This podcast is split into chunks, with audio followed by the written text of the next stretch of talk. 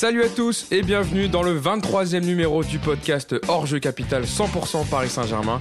Vous savez, on va revenir évidemment euh, faire le débrief intégral du match hier soir au Signal Iduna Park pour la rencontre aller des huitièmes de finale de Ligue des Champions entre le Dortmund et le Paris Saint-Germain.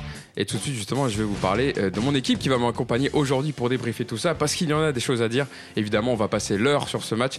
Tout d'abord, évidemment, euh, le fidèle des fidèles, Mousse. Comment ça va, Mousse Est-ce que la nuit a été un peu compliquée Elle a été courte, elle a été courte, un peu fatiguée, mais ouais, hâte, hâte de, de- de débriefer ce match. Évidemment, il y a Beaucoup de plein, choses à dire. il y a plein de choses à dire et plein d'enseignements. Surtout avec mon voisin de Ah, gauche. En face de toi, oui, déjà je vais présenter la personne. En face de toi, Yacine Amnet. Comment ça va, Yacine? Salut à tous. Toi aussi, tu étais. euh, Non, lui, lui, il a fait une nuit blanche, c'est encore pire. Oui, parce que évidemment sur le groupe WhatsApp où on discute des sujets, euh, Yacine était comme d'habitude très remonté sur les choix de, de Thomas Tourel. Et enfin notre invité, il nous fait le plaisir et l'honneur d'être avec nous sur le podcast. Auteur, écrivain, spécialiste et voix du football allemand sur RMC Sport. Il a notamment écrit une biographie sur Thomas Tourel, donc qui mieux que lui pour nous parler justement du match d'hier et de ses choix. On l'avait interviewé, euh, Mousse, à la sortie de son livre justement avec Paris United, donc c'est un ami euh, de Paris United. Ah oui. Polo Bretner est avec nous. Merci euh, Polo d'être avec nous. Ben, merci surtout de m'inviter. Et, et je ne suis pas à ta gauche, mon cerveau, je suis à ton extrême gauche. C'est bien de le rappeler. Supporter de Ah, l'Union de une bonne Berlin. précision. Et donc je vais vous parler du coup du sommaire évidemment. Donc on va commencer euh, notre podcast avec une première grosse partie sur le Paris Saint-Germain qui n'a clairement pas mis les ingrédients d'un match avec des champions hier. Il y a beaucoup beaucoup de choses à revoir et notamment une question est-ce que c'est la défaite de Thomas Tuchel Ensuite, on passera sur Borussia Dortmund, l'adversaire du soir qui a fait une énorme prestation. On aura l'occasion de revenir sur, sur leur match et de débriefer un peu tout ça. Et enfin, on terminera en se projetant déjà un peu sur le match retour du 11 mars. Paris peut-il s'imposer sans Marco Verratti qui, a été qui est suspendu puisqu'il a pris un carton jaune pour contestation On n'a jamais l'habitude de le voir à la 89e minute. Donc on s'interrogera justement sur comment justement euh, Thomas Tourel pourra bâtir son effectif et son 11 de départ sans Marco Verratti. Je le disais donc en première partie, on va commencer sur euh, le match. On va revenir sur le match Dortmund-PSG. Victoire 2-1 du Borussia Dortmund avec le doublé euh, du phénomène norvégien Erling Ho- c'est ça un Polo Hollande, ouais. Erling Holland, Erling Braut Holland de son nom complet. Alors déjà, euh, avant de, de- de revenir sur plusieurs aspects du match, on va revenir sur le match en lui-même. On est au lendemain du match, Polo. Euh, le PSG euh, n'a clairement pas été au niveau d'un match avec des champions. Euh, tu peux perdre contre Dortmund, mais peut-être pas avec cet état d'esprit et ce niveau-là. Alors, tu peux perdre contre Dortmund, c'est pas ce que j'ai entendu depuis un mois dans les médias spécialisés et mainstream, y compris euh, pour une boîte pour laquelle je bosse. Euh, parce qu'en fait, moi, ce qui m'a beaucoup euh, déplu depuis un mois, si tu veux, c'est cette façon. Tu peux te sentir supérieur. Tu peux dire que l'effectif du PSG est supérieur à celui de Dortmund. Sur le banc aussi, par exemple, avec les blessures de Marco Reus et de Julian Brandt, tu te rends compte que le banc du Borussia Dortmund est catastrophique, d'autant plus que Lucien Favre euh, ne titularise quasiment plus, ne fait quasiment plus jouer Mario Götze ni Modaoud. En fait, il a quasiment plus que 11 joueurs disponibles.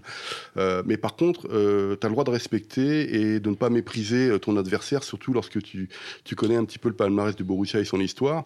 Et c'est- ça me semble important parce que de, de dire ça, je m'excuse, je pousse ma gueule d'entrée comme ça. non mais vas-y, Polo, on est là pour et- ça. hein. Et euh, parce que j'ai eu euh, la chance de faire une émission sur RMC, donc on appelle le vestiaire, on a parlé justement du Borussia Dortmund, où il y avait Guillaume Varmuz et, et Guy Demel, deux anciens joueurs du, du Borussia, et on comparait évidemment avec, avec le, le- le club lensois, Guillaume le, le comparait, et en fait, en off, on discutait, il me disait, mais tu sais que Dortmund va gagner parce que Paris, ou moi c'est ce que je dis, ce qui grouille autour, ne respecte pas le Borussia Dortmund. C'est-à-dire que euh, moi, ce qui me déplaît dans, depuis que le Qatari est arrivé, c'est qu'on a l'impression que les adversaires de, de Paris n'existent pas et qu'on va leur mettre 3-0 à chaque fois. Le Borussia Dortmund est invaincu, toute compétition confondue depuis le début de la saison. À, à domicile. euh, à domicile, Euh, ils ont beau et avoir été dominés par l'Inter, notamment au premier temps, ils ont gagné 3-2. Le Barça, il manquait qu'un but, etc. Ils ont mis 4-0 à Leverkusen, etc. Donc euh, il y a des choses comme ça qui, moi, je voudrais juste, j'aurais juste voulu passer euh, un excellent match de football et non pas toutes les considérations qu'il y a à côté. Maintenant, par rapport à répondre directement à ta question, euh, oui, hier, euh, pour moi, le, le vrai problème, c'était l'engagement. quoi. C'est-à-dire que le milieu de terrain, quand on a trois d'un côté, deux, et que les deux... En plus, c'est marrant, ça allait crescendo durant le... Au début, euh, deux, trois, les deux, trois premières minutes, c'est pas trop comment ça va se passer au milieu de terrain. Et puis plus le match avançait, plus tu sentais que Tu sentais que Emre l'équipe Can se et Witzel, ouais, que ça enfin, se fissurait, qu'Emre Can et Witzel faisaient un peu ce qu'ils voulaient. Donc ça me, je trouvais ça euh, intéressant dans l'évolution.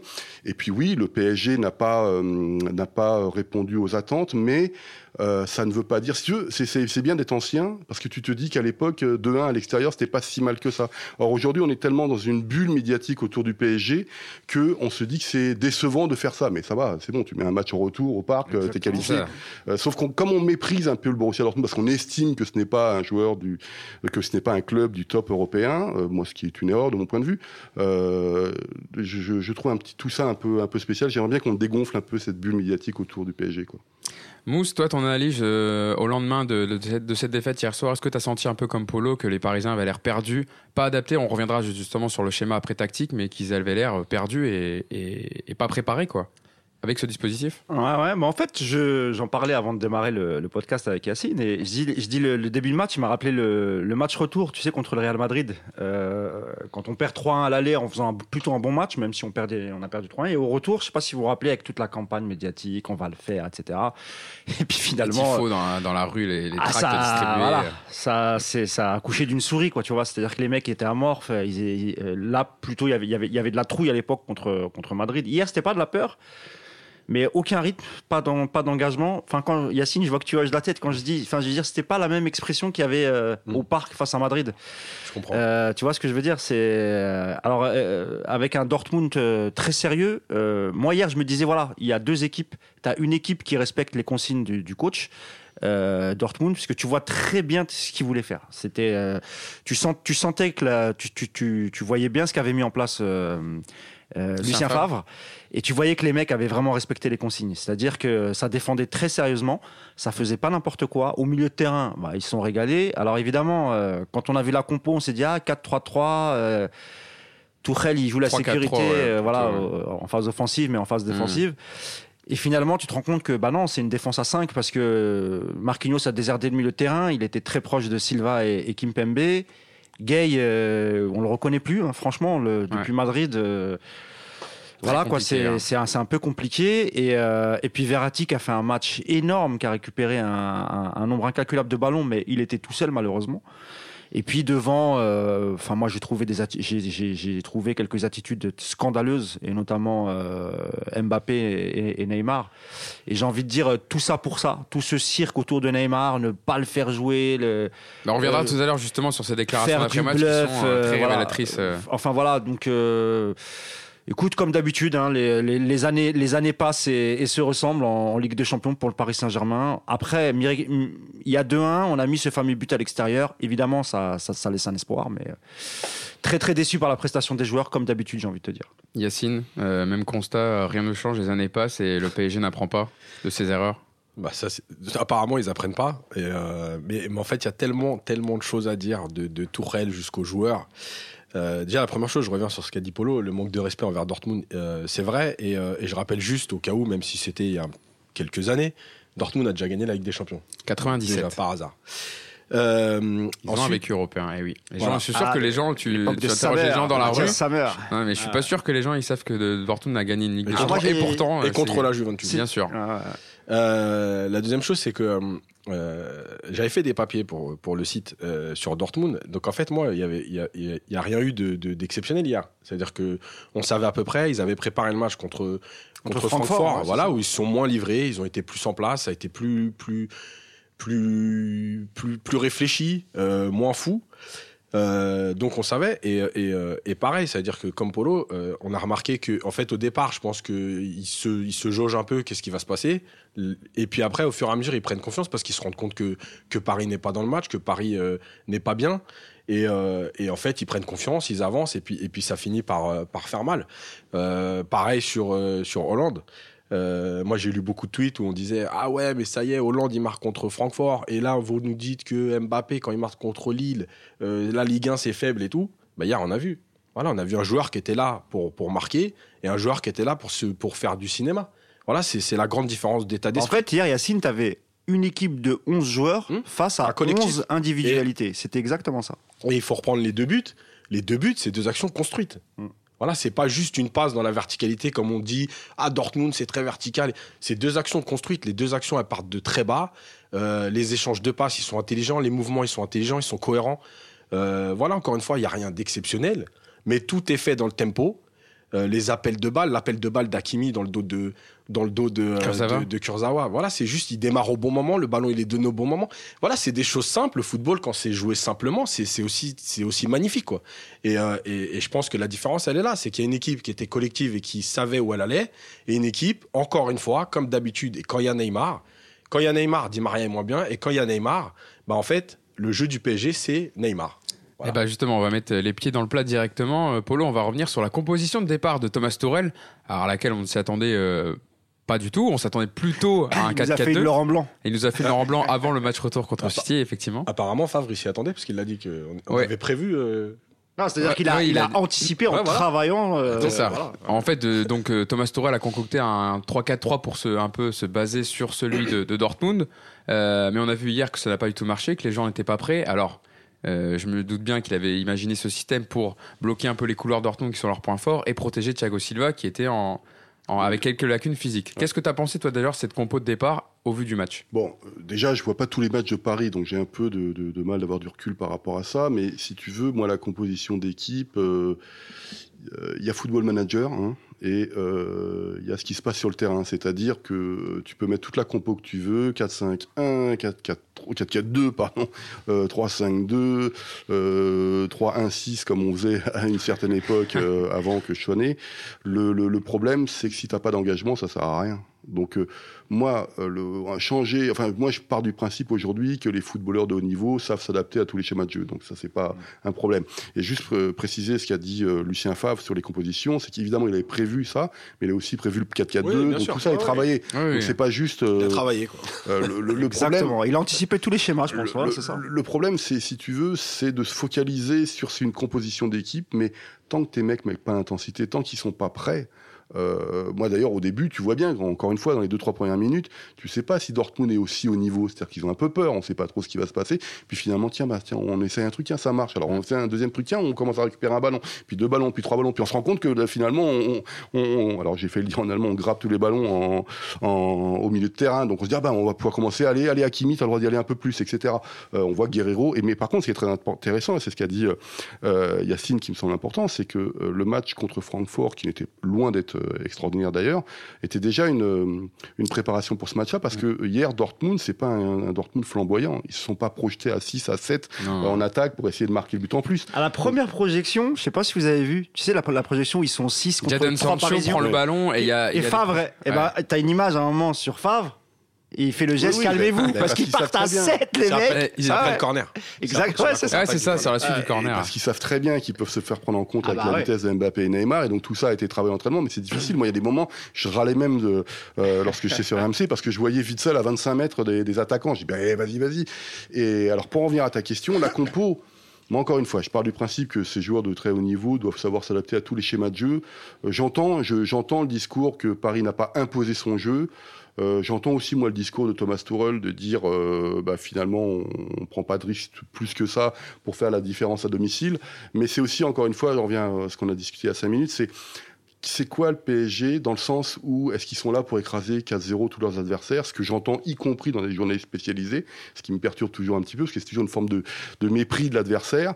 Euh, donnons la coupe tout de suite au PSG, comme ça on sera tranquille, on pourra Ouais. parler du jeu. quoi. C'est c'est un- c'est inadmissible. Hier, oui, et puis en plus il y a l'histoire des paris en plus. C'est un truc qui vient en plus aujourd'hui. Mince, vous n'avez pas fait ce que j'avais prévu euh, sur, ma, sur, Mm. sur ma grille. Sur les pronostics, ouais. C'est insupportable. Euh, aujourd'hui, là, dans l'équipe, je lisais un truc sur les, les tweets insupportables que reçoivent aujourd'hui les professionnels dans différents sports parce que les gens sont insultés à cause de ça.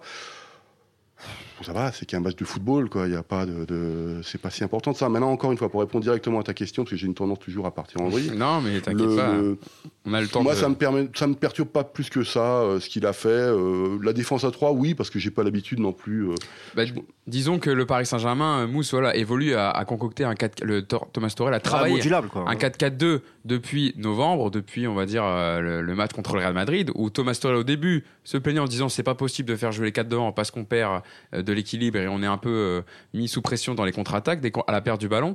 Tu mets 4 mois à le travailler et là t'arrives hier au match où on l'attend le plus. Alors certes il y avait des joueurs qui étaient en méforme, mais un Sarabia était en forme, un Icardi même s'il a un peu de mal en ce moment dans le jeu, met toujours ses buts. Il avait marqué contre Lyon même s'il n'avait pas fait un, un grand match, mais il avait marqué contre Amiens aussi même s'il n'avait pas fait un énorme match. Et au final bah t'en ressors avec des joueurs qui avaient l'air euh, perdu dans le système. Moi, le... Et même, même l'absence de coaching de Tourelle qui ne réagit pas. Par exemple, à la mi-temps, où tu vois que euh, le PSG est acculé, que Dortmund euh, leur met la pression, qu'il n'arrive pas à sortir les ballons, que Neymar est complètement obligé de redescendre à 45 mètres euh, du but adverse pour récupérer les ballons. Mais c'est pas interdit. Hein.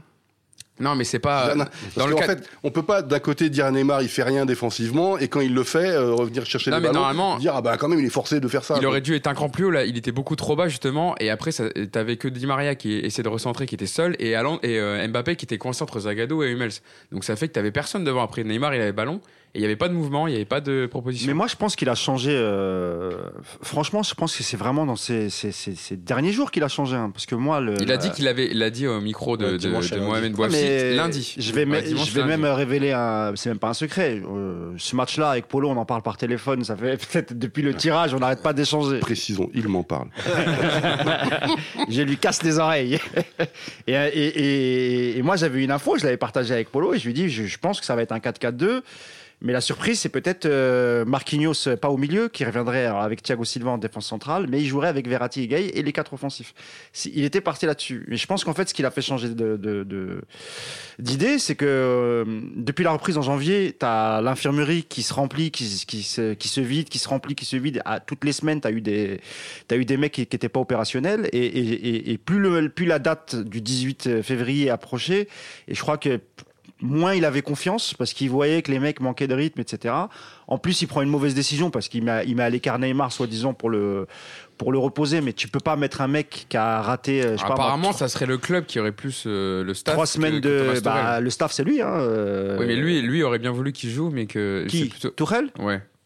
Ouais, je sais pas. Je, ouais, je sais pas. Je, je l'ai pas compris comme ça. Moi, qu'il y aurait, il y aurait eu une, une instruction divine d'un Brésilien, par exemple, C'est pour ça. dire mais c'est pas possible. Ça, Ouais, ça, moi- ça, ça, c'est des choses qui me rendent fou. Moi, moi j'y crois pas non Bah, plus parce que Tourelle, c'est pas le genre à. Bah, ou- ou alors- Parce que c'est, sauf Voilà. pour euh, Rabiot l'année dernière, parce que c'était un problème de contrat, il n'avait pas le choix, c'était une décision du club. Mais sur les choix sportifs, non, je pense que c'est Tourelle. C'est, je pense que c'est Tourelle et son staff. Alors peut-être, en, peut-être en, en accord, peut-être tout le monde était d'accord. Hein, je, moi, j'ai Je pas pense que l'information. Tourelle a dû dire par dépit, euh, d'accord, mais que ça le, Non, ça mais- l'énervait qu'il est pas d'accord. Quoi qu'il en soit, un il truc- a. C'est un truc qui me rend fou. C'est ce décalage qu'il y a entre le Tourelle qu'on m'a pré- enfin que moi que je connaissais déjà en Allemagne Mm. et donc qu'on a avec Daniel qu'on a expliqué dans le livre et que et la différence du Tourelle que j'ai en France à partir du moment où il franchit le Rhin quoi. C'est pas possible qu'un Thomas Tourelle accepte ce qui s'est passé avec Neymar, ses vacances, son anniversaire, toutes ces choses-là. C'est pas possible quand on connaît le personnage qu'il accepte ce que fait Mbappé, etc. Je comprends qu'on me dise qu'il savait pas gérer des stars. Lorsqu'il est nommé au PSG, l'Allemagne n'est pas encore, la France n'est pas encore championne du monde. Or, il a déjà des champions du monde à, à Dortmund. Donc, si tu veux ce côté, déjà, ça montre que le PSG est forcément supérieur au Borussia Dortmund dans l'inconscient collectif en disant, mais non, il n'y a pas grand monde, il y a juste des champions du monde aussi, hein, au, euh, Ouais. au Borussia Dortmund. Donc, cette façon de me dire, oui, c'est euh, c'est Leonardo qui a décidé de ne pas faire jouer Neymar parce qu'on va le protéger pour la Ligue des Champions. Moi, j'y crois Quand on connaît Thomas Tuchel, c'est pas possible. Sauf si il est dans ce jeu, moi ce que j'appelle le jeu médiatique euh, depuis euh, 18 mois, depuis qu'il est arrivé, qui moi m'insupporte parce que je fais, moi j'ai, alors on m'a dit dernièrement que j'aimais pas Thomas Tuchel, c'est faux. J'étais un des premiers défenseurs de Thomas Tuchel, un des premiers d'être heureux d'être euh, qu'il soit au PSG. Mais je voulais qu'on lui donne dès le départ les clés du camion. Et j'avais dit, laissez-le faire tout ce qu'il a envie de faire, mais il faut une institution qui, lorsqu'il va péter une durite, lui dise ça va, t'as fait ton temps, comme a fait Lyonnais avec Van Gaal au Bayern. Une fois qu'il a tout réformé, mais qu'il devenait euh, l'impérator insupportable, tu lui fous un coup de pompe dans le cul et c'est fini. Mais sauf qu'au PSG, il n'y a pas ça. On rajoute Leonardo, alors il y avait l'ancien directeur sportif, on rajoute Leonardo, etc. D'ailleurs, dès, dès les premiers mois de mémoire, l'équipe commençait à dire qu'il y avait des tiraillements, etc. C'est normal. Moi, j'ai le Tourelle que je connais en Allemagne, nickel, je l'ai à Voilà, Paris. t'es- C'est ce que je veux. Le mec, tu touches pas à son, à son, à son sportif, voilà. Tu, tu rentres pas dans. Non, mais c'est pour ça que moi je suis d'accord avec Polo. Je pense pas que ce soit Tourelle qui ait dit, moi, je, je, euh, qui, qui, enfin, qui s'est laissé imposer ce choix. Je pense qu'il il a été décisionnaire comme tout le monde. Et, euh, et voilà. Et, et quand tu, et quand tu décides après euh, trois semaines quasiment de, ouais, Neymar il a pas joué Deux hein, pendant deux semaines, ouais. Donc pas de rythme. Il, a- il était touché aux côtes le 1er février contre Montpellier, donc Voilà. il n'avait pas joué depuis le 1er février. Donc ça fait trois semaines. Et tu as, d'autres joueurs dans ce cas-là. Tu avais Marquinhos et, et Silva, voire Kimpembe qui est revenu euh, très récemment. Et tu décides de titulariser tout ce beau monde qui a très peu de rythme contre une équipe dont on sait comment elle joue Et même, même si, euh, évidemment, qu'ils ont été un peu moins fous qu'à l'habitué, que, euh, par exemple, que le match qu'ils avaient fait contre Leipzig, il c'était au mois de décembre, il me semble, avant la, avant la trêve. Donc, c'est, c'était pas ce Dortmund-là. Mais malgré tout, tu savais quand même que les mecs en face, ils allaient courir. Je vous rappelle qu'hier, euh, quand un, un, attaquant parisien avait la balle dans les pieds, ils étaient deux, voire trois défenseurs sur, euh, sur l'attaquant. Et on a vu, on a vu le résultat. on a vu le résultat, et notamment, notamment avec Silva euh, encore, encore une fois hier soir. Donc euh, ouais, c'est, c'est, moi au début j'ai dit tiens c'est pas mal parce que il brouille les pistes. Tourelle finalement c'est un peu la surprise. Et peut-être que Favre va être décontenancé. Pas du tout, il l'avait anticipé. Et puis il n'avait pas les joueurs pour faire ça. Et encore une fois, c'était pas vraiment un milieu à 3, c'était un milieu à 2. Et, euh, et, en plus, Gay a pris l'eau, donc euh, Verratti était tout seul. Non, c'était un match très compliqué hier, très très compliqué. Ouais, la compo Yacine de, de, de Thomas Torel, c'était un peu une compo euh, fébrile, un peu de peur peut-être de, de, se faire surprendre par Dortmund. Et au final, le PSG n'a pas joué son jeu. Bah, en fait, moi, c'est ça qui me, c'est ça qui me dérange, c'est que tout le monde, enfin aujourd'hui, les joueurs normalement sont capables de s'adapter à plusieurs systèmes. Mais quand tu t'inventes un système à la dernière minute que tu n'as jamais testé, à part à Dijon, il paraît qu'on l'a préparé à Dijon. Donc, super. Euh, et eh ben, et eh ben, et eh ben, c'est un problème parce qu'en fait, le message que tu envoies à ton équipe, c'est de dire euh, on a fait ça toute l'année, mais là aujourd'hui, franchement, j'ai pas confiance en vous. On va faire autre chose et je vais renforcer derrière et je vais renforcer pour protéger les couloirs. Et, et en fait, j'ai pas confiance en vous. C'est ça que ça veut dire. Et, et, et Thomas Tourelle, il le dit en conférence de presse après on a joué avec la peur. Ok, on a joué avec la peur, mais qui envoie cette peur? Bah, c'est toi déjà dans ton message. Départ, hein. Et après, il y a les joueurs parce que il y a, y a, encore une fois tous ces fameux supporters euh, euh, des réseaux sociaux. Ouais, vous vendez la peur, vous vendez déjà, on vend rien du tout. Voilà, on explique certaines choses. Et, euh, et, et, la peur, quand tu vois les joueurs aujourd'hui, ben, ben c'est ça. Parce qu'en fait, mais c'est pas la peur dans le sens où on a peur de. euh, Enfin, c'est c'est pas la peur. euh, je sais pas comment dire, mais en fait, le truc, c'est que euh, c'est tout ce qui s'est passé avant et ces huitièmes de finale. C'est la peur de revivre le même Voilà, traumatisme, voilà. tout simplement. Et, et en fait, euh, euh, on en reparlera après sûrement, mais l'attitude de Thiago Silva, qui est encore 5 mètres derrière Mm. tout le monde, c'est ça.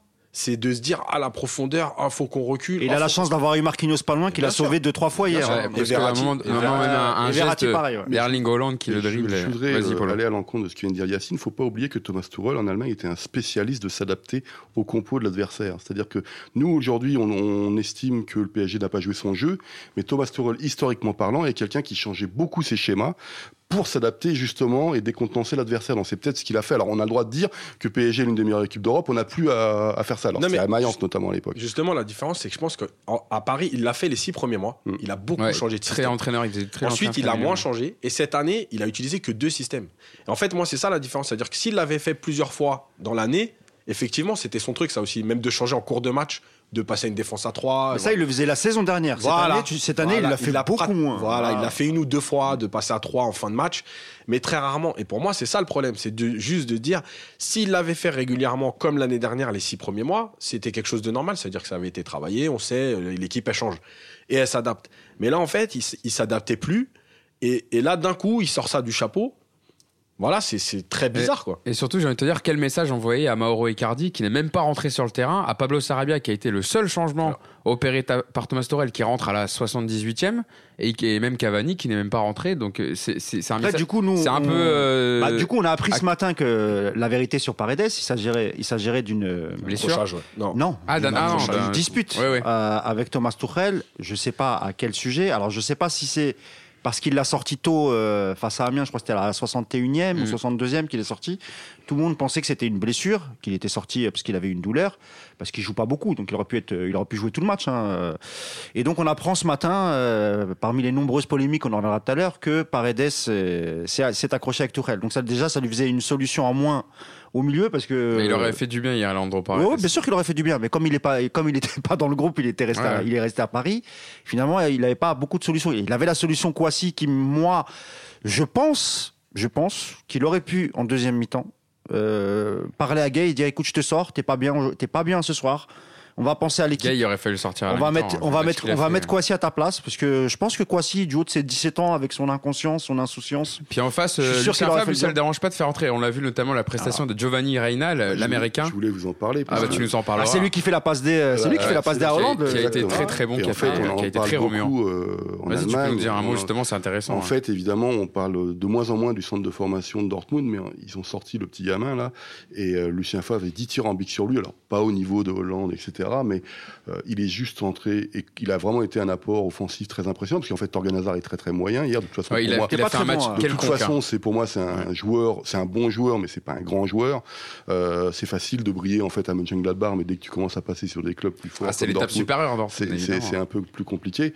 Euh, deux choses, oui, Reina, moi, il a 17 ans, et en plus, si tu veux, l'une des raisons pourquoi je- j'aime de plus en plus le foot allemand, euh, moins historiquement, parce que, enfin, moi, je suis évidemment, plus on vieillit, plus on aime bien se rappeler ce qui se passait avant, mais le, le- le- si tu veux, c'est ce fait que tu donnes ta chance à un gamin, vas-y, t'as pas de pression, joue. T'as pas, ah, mais j'ai, j'ai, j'ai, j'ai Neymar. En France, c'est ça. Ah, j'ai Neymar, j'ai Mbappé en France, je peux pas le lancer. Euh, bah, si, si, vas-y, éclate-toi. Et il fait la passe D à, à, à Hollande, Et etc. c'est lui Donc, aussi euh, qui, a fait, qui a fait prendre le carton jaune à Tom Meunier parce qu'il lui a mis quelques déhan- coups de coups déhanchés. Et, et moi, Tom c'est ce que j'aime aujourd'hui dans la formation allemande. Et je me permets de faire une petite parenthèse parce que je- j'ai la chance de connaître de plus en plus d'entraîneurs français qui veulent être coach ou qui, qui préparent les diplômes. Et ils me disent Polo, est-ce que tu as des, des contacts en Allemagne pour que j'aille passer mes diplômes là-bas, en Allemagne Et ça, ça me Eh fait. Ça, c'est intéressant. Eh oui. Non mais je, je rappelle juste que je suis d'une génération où mettre un maillot de l'Allemagne ou d'un club allemand en France, je sais pas, ça c'est pas possible, tu sais. Et donc quand T'es considéré comme un collabo, quoi. Ouais, c'est ça, j'ai un collabo. et et, et aujourd'hui, entendre des gars qui ont fait des belles carrières professionnelles qui disent, écoute, euh, quand même, je vois la Bundesliga depuis quelques années, le spectacle, les stades. Surtout les entraîneurs je- qui sortent aussi, Ouais, ouais. Et, et- et je dis, il y a- on peut pas euh, aller faire euh, passer les diplômes là-bas. Je dis- Et je vais même encore plus loin. hein, c'est Patrick Guillou que, que j'apprécie beaucoup, qui m'a Bein des choses Sport. euh, qui, lui, euh, évidemment, sait ce qui se passe chez les entraîneurs français. Et euh, on a des jeunes coachs qu'on n'ose pas lancer en France ou qu'on interdit, ça dépend comment, comment on voit la cho- les choses.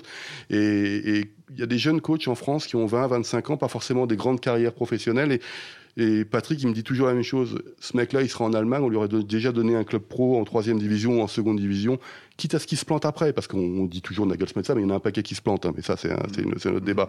Mais au moins, on tente le truc. Et Reina, pour moi, c'est ça. C'est-à-dire, on se fout d'où il vient de sa nationalité, on se fout de ce qu'ont fait ses parents. Le mec, il est nickel, tac, tac, fait son truc.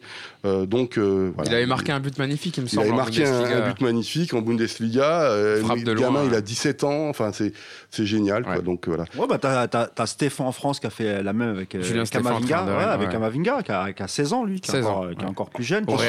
Ensuite, il faut pas idéaliser les choses, mais le, le- voilà, moi, ça me fait plaisir de voir un gamin comme ça. Euh, de, de, de- qui puisse euh, s'éclater. Et encore une fois, la formation du Borussia Dortmund, on parle toujours des 500 millions de chiffres d'affaires, mais tu as aussi le droit de sortir les trucs. Mais ça, c'était un petit tacle au PSG parce que s'ils veulent plus de leurs jeunes du PSG, nous, on Ah veut bah, bien les récupérer. on a vu hier la, la grosse performance. On en reviendra sur la partie Dortmund parce que là, on prend un peu sur la partie de PSG. Mais Dan Axel Zagadou a fait pour moi un énorme match hier. C'était peut-être le meilleur Parisien sur la Bah, il, a, hein. il, a, il, a, il a bu Di Maria deux trois fois pendant Euh, le match hier, non, hein. mais il a Euh, fait- avec des tout petits coups, des petits, des petits coups d'épaule, il l'envoyait valser. Non, mais même au niveau de la relance, il a quand même une relance très propre. Zagadou, il essaie de ressortir les ballons. Alors, on peut lui reprocher des Encore fois. un pur produit de la formation parisienne, je le rappelle. Ah, Moi, je j'aime vois Polo, tu hoches, tu hoches la Non, tête. Moi, j'aime beaucoup parce que je vois. Ça, bon, la première chose, je vois sa dimension physique quand même. C'est la, la première Ah, de, ses, de ses qualités. Euh, N'oublions pas quand même qu'il se plante un peu sur, sur Mbappé pour le but Oui. parisien. Après, il y en a 4 qui se plantent. hein, parce que Euh, Mbappé, ouais, il en ouais, prend 4. enfin, il, Ouais, se, il jette il se jette, euh, ça aurait pu. Il euh, jette et, tu sais que la balle, elle fait juste un rebond. Oui. Ouais, c'est ce petit rebond qui au-dessus, en échappe. fait. Elle euh, saute au-dessus de Zagadou. ouais. exactement. Donc, il tacle euh, et dans le vide. C'est ça. Moi, ce que j'aime, c'est que Zagadou, encore une fois, il a 20 ans. Lucien Favre n'hésite pas à le lancer à l'époque. Mm. Ensuite, il s'est blessé, etc. C'est un peu compliqué. Qu'aujourd'hui, on voit qu'à Kanji, ben, on le retrouve sur le banc et on est. Et donc, Zagadou prend sa place naturellement. Et donc, et à côté de lui, il y a un mec donc on a détruit dans les médias français qui s'appelle Mats Hummels parce qu'évidemment, il fait plus tous les matchs. Il, a, il est plus champion du monde comme en 2014. Il n'a pas le même niveau. Il a toujours un excellent jeu de tête. Il a toujours une excellente relance. Et on est en train de détruire ce mec-là en disant ce mec-là, c'est rien, c'est du pipi de chat. Euh, quand moi, si j'avais été footballeur professionnel à 20 ans et comme j'étais défenseur central à mon modeste niveau, j'aurais bien aimé avoir un mec de 30 ans qui avait ce palmarès à côté, juste pour me dire ce que je dois faire et ceci et cela. Mm, Donc ça fait partie des choses. Et Zagadou, je le vois, je vois ses, quand il fait ses interviews en Allemagne, le mec, il est tranquille. Tu sens qu'il y a autour de lui euh, toute l'organisation du Borussia. Et c'est ce qui ressort encore avec l'interview qu'on a fait avec Guy Demel, euh, avec, euh, avec Varmuz et ceci et cela. Et les mecs, on les prend. On les, tu fais. C'est pas une question, tu vois, c'est pas un côté cause euh, communiste, c'est pas ça le truc. C'est tout est organisé pour que les mecs s'épanouissent. Donc, euh, moi, je me dis, on, on devrait essayer de regarder ça. Et De toute mec- façon, ouais. la plupart des jeunes joueurs qui sont partis jouer en, en Bundesliga, ils s'éclatent tous. Ouais, je ouais. parle pas de ceux qui sont partis l'été dernier, hein. je te parle de ceux Non, qui sont partis il y a Oui, 3-4 ou ans, pas 5 Mécano, ans, ouais. exactement. Tu regardes Anthony Modeste, quand tu parles voilà. avec Anthony Modeste, lui demande pas de revenir en France. hein. Euh, euh, Yacine, je voulais te, faire parler sur une stat euh, du Paris Saint-Germain qui est édifiante, je trouve, pour revenir sur, la première période du PSG, alors qu'il y a eu, à part le coup franc Neymar, qui a eu aucune situation. Et la première frappe d'Mbappé, quand même, intervient à la 66e minute. Paris n'a tenté que deux tirs en première période contre Dortmund, son pire total à la mi-temps d'un match de Ligue des Champions depuis le 8 mars 2017 à Barcelone, qui était deux également. Elle est assez criante sur le fait, sur le- le fait qu'il y avait une absence d'animation et que les joueurs étaient déconnectés. Il y avait un trop gros écart entre le milieu et l'attaque, Yacine. Mais euh, bah, je sais pas, moi, c'est parce que j'ai lu qu'il paraît que Mbappé, quand il prendrait le ballon, il allait laisser Hummels 10 mètres, 10 mètres derrière lui. non, mais moi, je sais pas, je lis des trucs, donc euh, Non, mais j'essaie de comprendre. Ça, ça aurait pu arriver si, si le PSG avait été sérieux. Et évidemment que prendre Hummels dans son dos, c'était une option pour le Paris Saint-Germain. Ouais, mais Sauf qu'il fallait mettre les ingrédients Alors, pour. mais ouais, sauf bien que- sûr. Qu'est-ce que ça veut dire être sérieux? Moi, je, je comprends pas cette phrase. Sauf que le ballon, Ah, au PSG, ça veut dire beaucoup de choses. On en reparlera tout à l'heure. sauf que le ballon, il faut qu'il arrive à Mbappé. C'est la première, première, première chose. Et la deuxième chose, euh, faudrait, il aurait fallu qu'Mbappé euh, il décide de jouer euh, un match de Ligue des Champions. D'accord? Pas aller sur le côté, faire des passements de jambes, des gestes Et de jouer en équipe. Et Voilà, donc déjà ça c'est la première chose. La deuxième chose c'est que euh, pourquoi Paris n'a tiré que deux fois? Parce qu'ils n'ont jamais été en situation, parce que ça a manqué de profondeur, parce que les joueurs rentraient dans l'axe tout le temps. à Di Maria, il a fait que ça. voilà, il a pas du à tout écarté. l'intérieur, dans la densité, donc pas de possibilité. Euh, et on peut parler justement sur, cette, sur tout ça euh, du non-coaching de Tourelle, parce qu'à un moment donné, moi je vous avais dit, quand euh, Mbappé s'est énervé à Montpellier, Mbappé, il ne sortira plus jamais du terrain. Hier, il doit Sauf quand, le- quand- si Paris est éliminé après Dortmund, là vous allez voir, oui, il va sortir parce qu'il y aura, là ce sera en roue libre. Mais tant que ce sera Ah comme bah, ça, et- il ah, ne bah, ça va être comme l'année dernière, ils vont tous préparer euh, leur euro. Voilà. Et puis ne tout le monde en sortira- aura Ouais, plus rien à foutre. il Voilà. ne sortira plus jamais. Pourquoi? Parce qu'encore une fois, Thomas Tuchel, alors, il a peut-être ses défauts, etc. Mais aujourd'hui, il est pris. Pourquoi? Parce qu'on nous explique partout que la future figure de proue du PSG, c'est Mbappé, qu'on va l'augmenter, qui va être prolongé, que c'est lui qu'on va mettre en avant. Mais Tourelle, qu'est-ce qu'il fait? À un moment donné, il est, malgré tout salarié du club. Donc soit il se dit, j'en ai rien à foutre et je le, je le sors, et ça partira dans tous les sens. Soit bah, je respecte ce qu'on me demande au-dessus, et voilà. Et moi, je pense qu'aujourd'hui, Tourelle, il est pris là-dedans. Parce qu'Mbappé, pareil, il doit, il doit sortir, ou en tout cas, on doit réorganiser l'équipe parce que seul en pointe comme ça, c'était pas possible.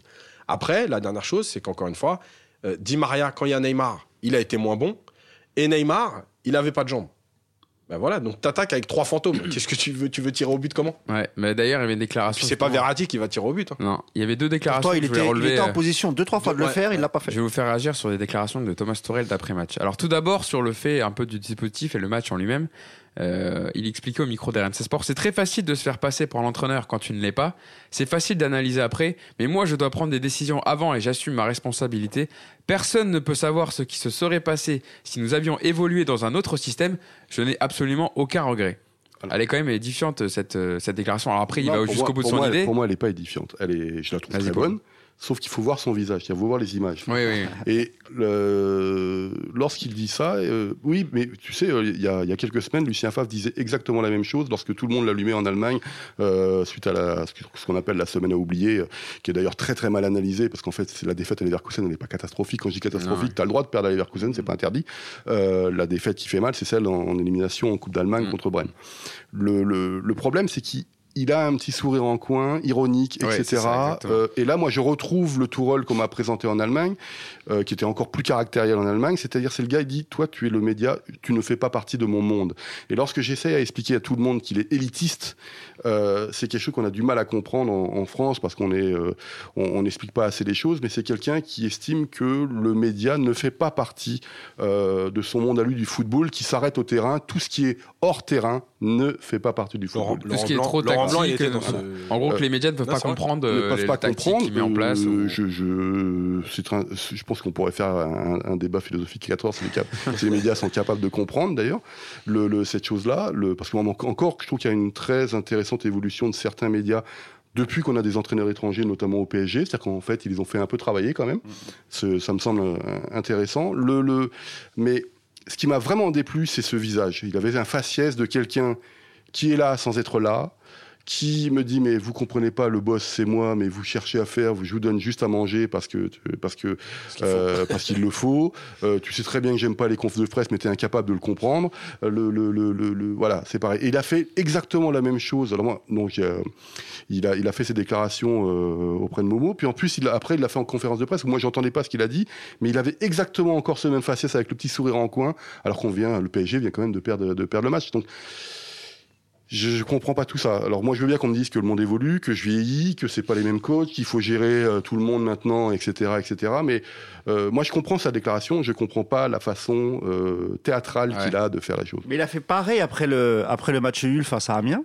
Il a eu un peu la même réaction face aux Avec Olivier journalistes. Talaron. euh, avec les journalistes en, leur, en leur disant en gros euh, c'est rien on a fait un match nul On sera prêt pour pas la fin du monde c'est un 4-4 c'était un beau match ne pensez pas que le PSG vous pensez que le PSG peut toujours gagner avec 3-4 buts d'écart et tout. Non c'est pas comme ça et nanani. Donc ça rejoint un peu ce que disait Polo. C'est-à-dire tu mets une distance en disant bon de toute façon vous vous n'avez rien compris moi je sais Je sais ce que je dois comme l'histoire du regret hier. Il pouvait pas dire autre chose que non, je ne regrette pas et que et que la phrase un peu bateau qu'il a dite, c'est vrai, mais c'est un peu vrai en disant personne ne- n'aurait su si ça- si Ça on avait marché. Bah avec bah un autre système ça aurait changé. Ça. évidemment qu'il a pas tort, mais évidemment. Ah oui. Ça, c'est un robinet d'eau tiède, en fait. Tu vois, tu, tu balances des formules un peu toutes faites comme ça. Et sur ce que disait Polo hier, parce que moi je le regardais en direct euh, sur son petit son visage avec son petit sourire, j'arrête pas de vous dire que pour, pour Thomas Tuchel, c'est terminé au Paris Saint-Germain. C'est acté lui-même dans sa tête, puisque c'est aussi un souhait de Tuchel de quitter le club. C'est pas simplement le club qui veut se séparer. Lui aussi veut partir. Il a, il a vécu une première année de son point de vue qui a été traumatisante de par sa, de par la relation qu'il a, la mauvaise relation qu'il a entretenue avec euh, avec Antero Henrique, plus euh, aussi avec quelques joueurs.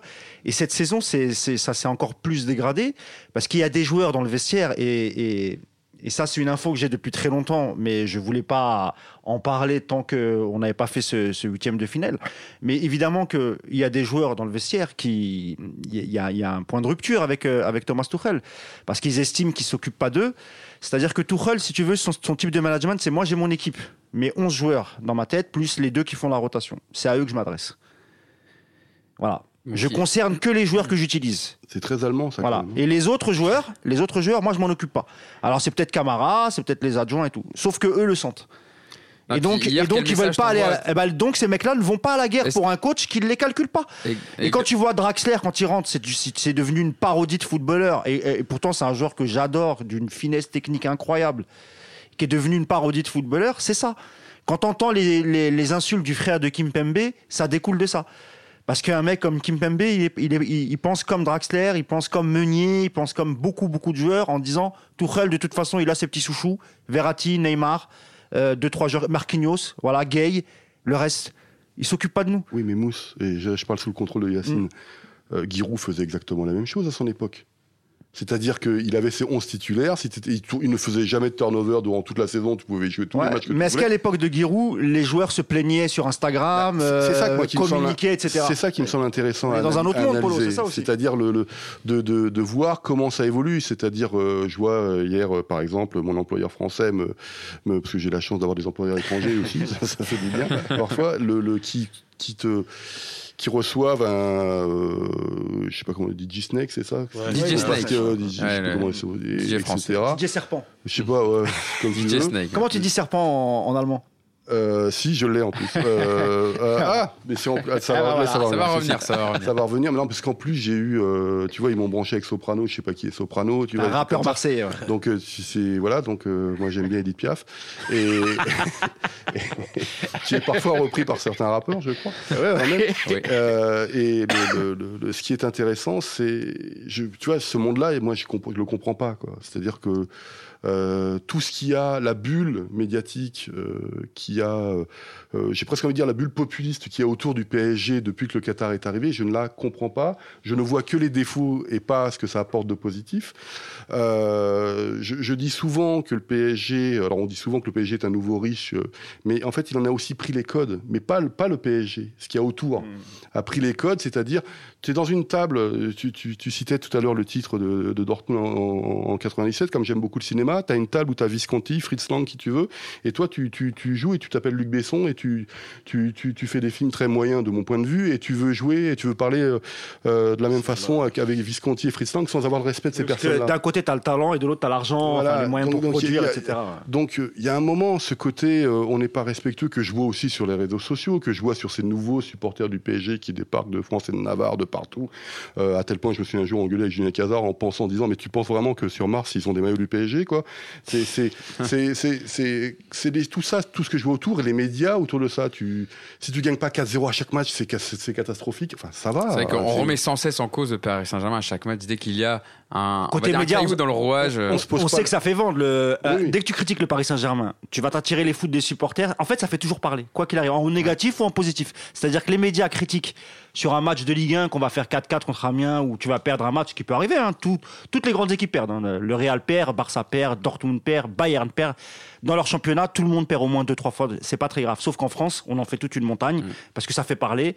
Après, tu as, la guerre entre les supporters et les médias. Moi, je trouve que ça, va, ça devient de plus en plus ridicule. Franchement que j'ai vu un truc hier, euh, je sais plus c'est qui, un- quelqu'un qui a un compte sur Twitter, qui, qui a une émission. C'est les réservistes, ils sont sympas, tu vois, c'est- c'est- c'est- ils sont sympas comme tout.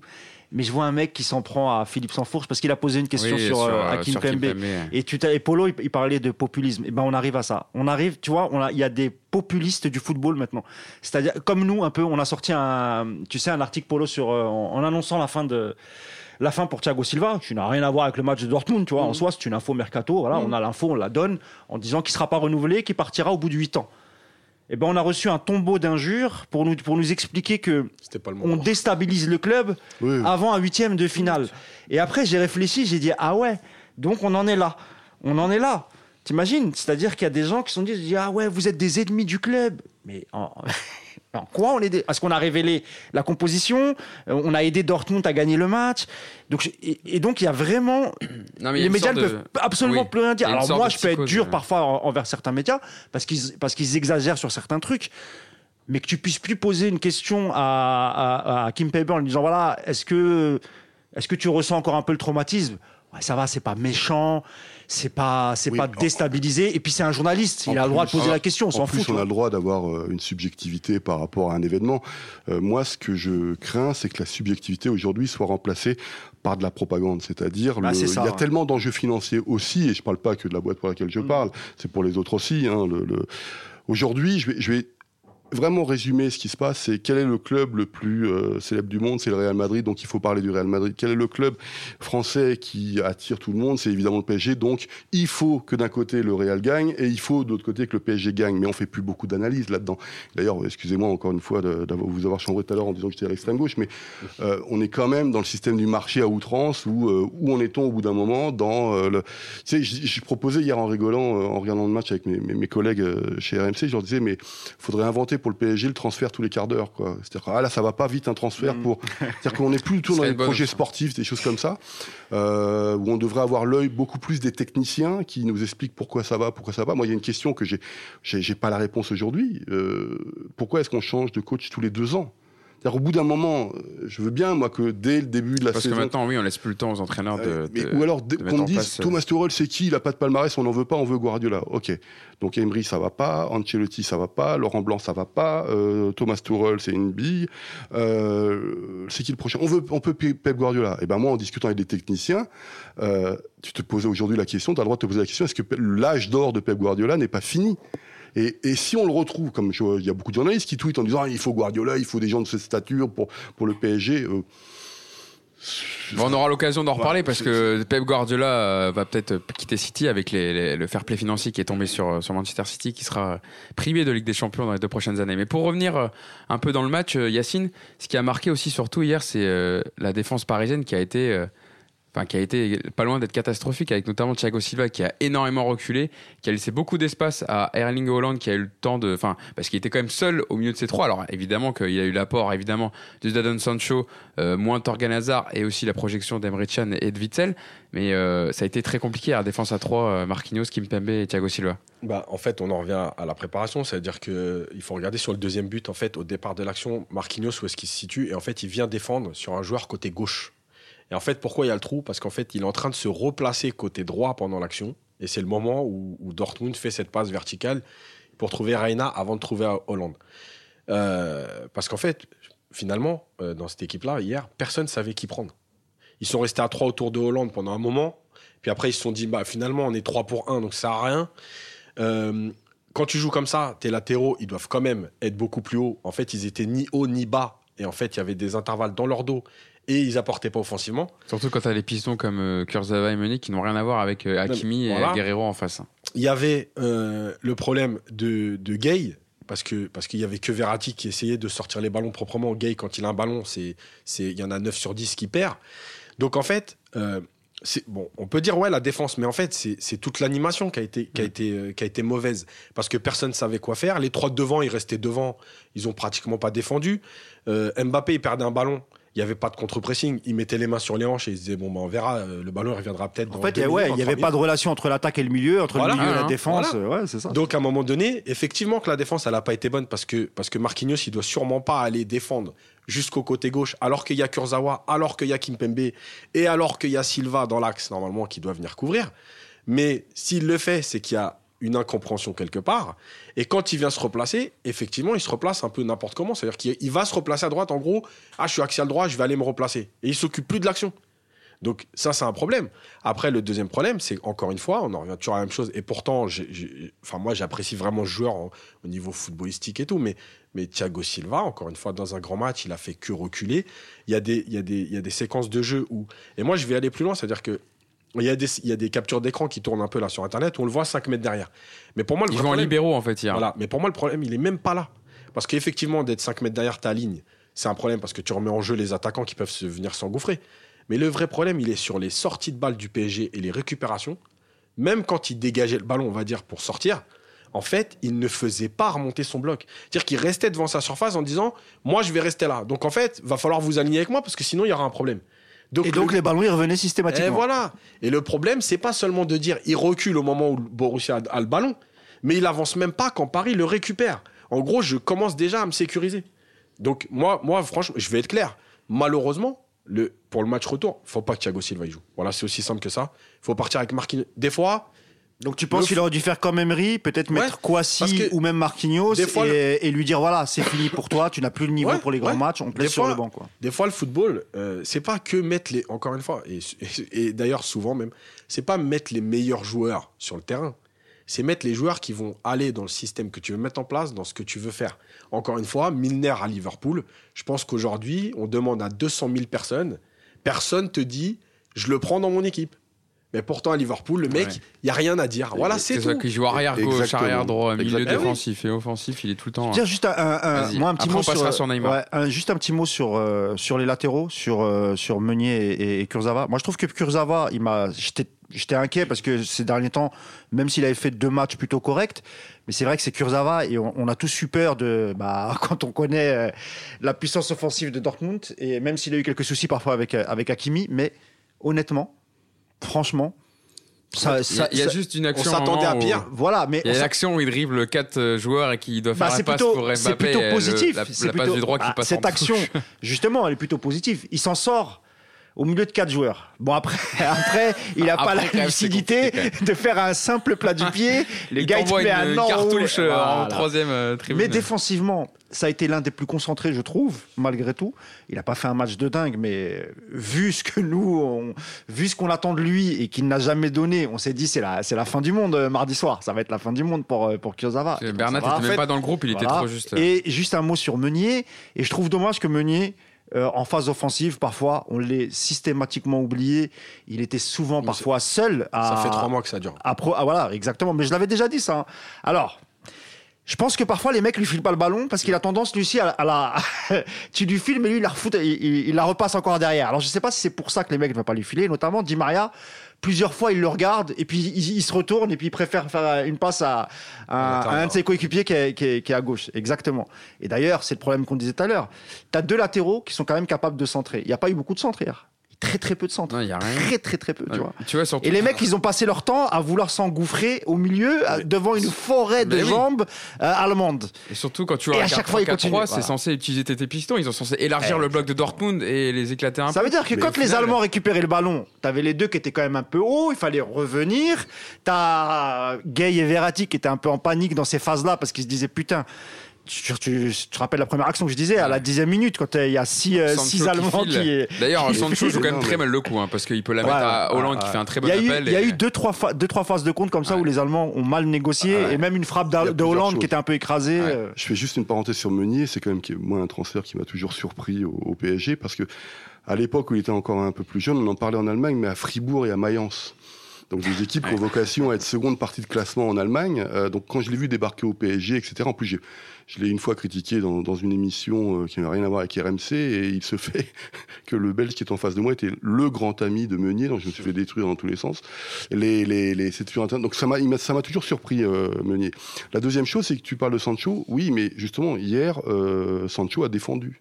C'est-à-dire que euh, c'est quand même quelque chose que j'ai vu très rarement. Ça me faisait penser au Franck Ribéry, grande période au Bayern, qui, lors de ses premières saisons, ne revenait jamais défendre. Et quand il a fallu aller chercher la Ligue des Champions, bah, c'est marrant, on le retrouvait à- quasiment à 70 mètres de ses positions favorites.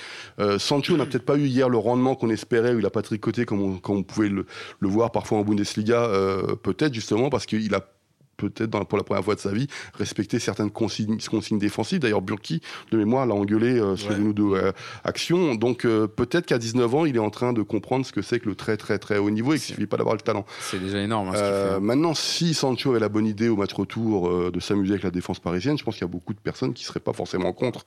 Mais, mais je, je pense que ça va être des, un- des choix tactiques très très très très intéressants. Euh, pour revenir avant de, de se consacrer un peu plus sur Dortmund et la bataille tactique remportée par Lucien Favre, on peut évoquer quand même euh, Neymar, qui euh, voilà, on en a, on a évoqué vaguement tout à l'heure, qui revenait de euh, à la compétition depuis le 1er février. Il avait manqué Nantes, Lyon, Dijon et Amiens. Euh, hier, on l'a vu, Mousse, il y avait un manque de rythme flagrant, il était trop esselé dans ce système et on en parlait tout à l'heure. Alors certes, Polo il revenait récupérer les ballons très bas parce qu'il était, mais parce qu'il était obligé normalement dans le 4-4-2 et dans ce qu'on voit avec le Paris Saint-Germain depuis novembre, euh, Verratti est censé lui Mais faire. mais cette le passe problème, c'est pas- il, il a il- pas besoin de redescendre aussi bas pour venir chercher les mais ballons. le problème, c'est pas ça. C'est que, ok, il, il remonte pour chercher des ballons. Mais il en fait quoi après? C'est ça le problème en Oui, fait. Mais il y a personne en face Oui, de lui. mais- Mais il y a personne en, En face fait, de lui. Mais, crois- mais, mais c'est. Qu'est-ce qu'il a fait hier? Il a passé son temps à vouloir provoquer les mecs, à vouloir les, les dribbler et tout. Et quand il voyait qu'il n'y arrivait pas, il, il lâchait le ballon comme ça. Pardon, il lâchait le ballon un peu comme ça à Parce côté si à Gay ou à- Verratti, ouais. plus. Parce que j'étais en train de mimer le geste. Ouais. C'est, c'est- parce que revenir chercher des ballons, il le fait souvent, euh, Neymar. Mais après, le problème, Ah, c'est que les mecs devant. médiane, hein. Oui, mais de toute façon, bas. quand tu décides de jouer sans numéro 9, même si tu as joué avec Mbappé, mais en vérité, hier, il n'y avait pas de 9 parce que Mbappé tout seul en pointe, il, il, il sait pas il faire. avait que des ballons tu décides cloche, de te passer de Cavani et d'Icardi.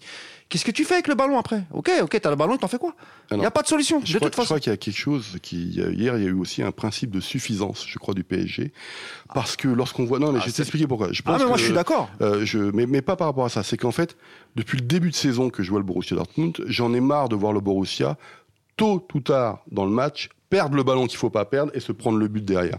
Et lorsque, euh, peut-être que j'aurais dû en parler tout à l'heure dans la composition, peut-être que inconsciemment, Tourelle leur a dit peut-être aussi à la, vous inquiétez pas, il y a un moment, euh, Witzel ou Chan, ils vont faire une boulette, Mm. ou alors Hummels va vouloir trop monter et ça va pas se faire. Vous inquiétez pas, avec vos rapidités, ça va partir, vous allez marquer. Et j'ai le sentiment aussi que dans le manque d'engagement de- du PSG durant toute cette rencontre, ils ont attendu ce moment fatidique qui, comme par hasard, n'est pas n'est jamais arrivé, pour se dire et, on- et bon, bah non, il n'y avait pas de plan B par rapport à ce qu'on. Je sens qu'il y a ça quand même. Et c'est aussi pour ça que je voyais des moments les, les, les, les joueurs de Dortmund ne pas monter, ne pas dépasser les 50 places. Ouh là là, on, on va prendre des risques ou trop de risques et ça va, on va se faire avoir par derrière. Mais là, ça me semble euh, une explication, en tout cas, même si elle est un peu irrationnelle. Euh, Yacine, pour aussi prendre le, le match de Neymar en compte, il marque quand même le but du 2-1, donc il permet à Paris quand même d'espérer, parce qu'un but à l'extérieur en Ligue des Champions, en huitième de finale aller, ça compte quand même beaucoup. Donc euh, ça- il- ce but de Neymar, justement, sur le, la seule action, on va dire, où PSG a un peu proposé quelque chose, où ça a bougé autour de Neymar avec Mbappé qui a pris enfin, qui a accéléré, qui a essayé de Au prendre la moment où il y a défense. du, du jeu rapide, du Exactement. mouvement, des une En touche fait, de balle. ça. voilà. Dès que Dortmund a commencé un peu à être euh, peut-être fatigué par, par, la- par les efforts qu'il faisait, un peu à reculer, 60, 65e, Ouais, c'est ça. 70e. ouais. c'est là que le PSG a commencé un peu à jouer.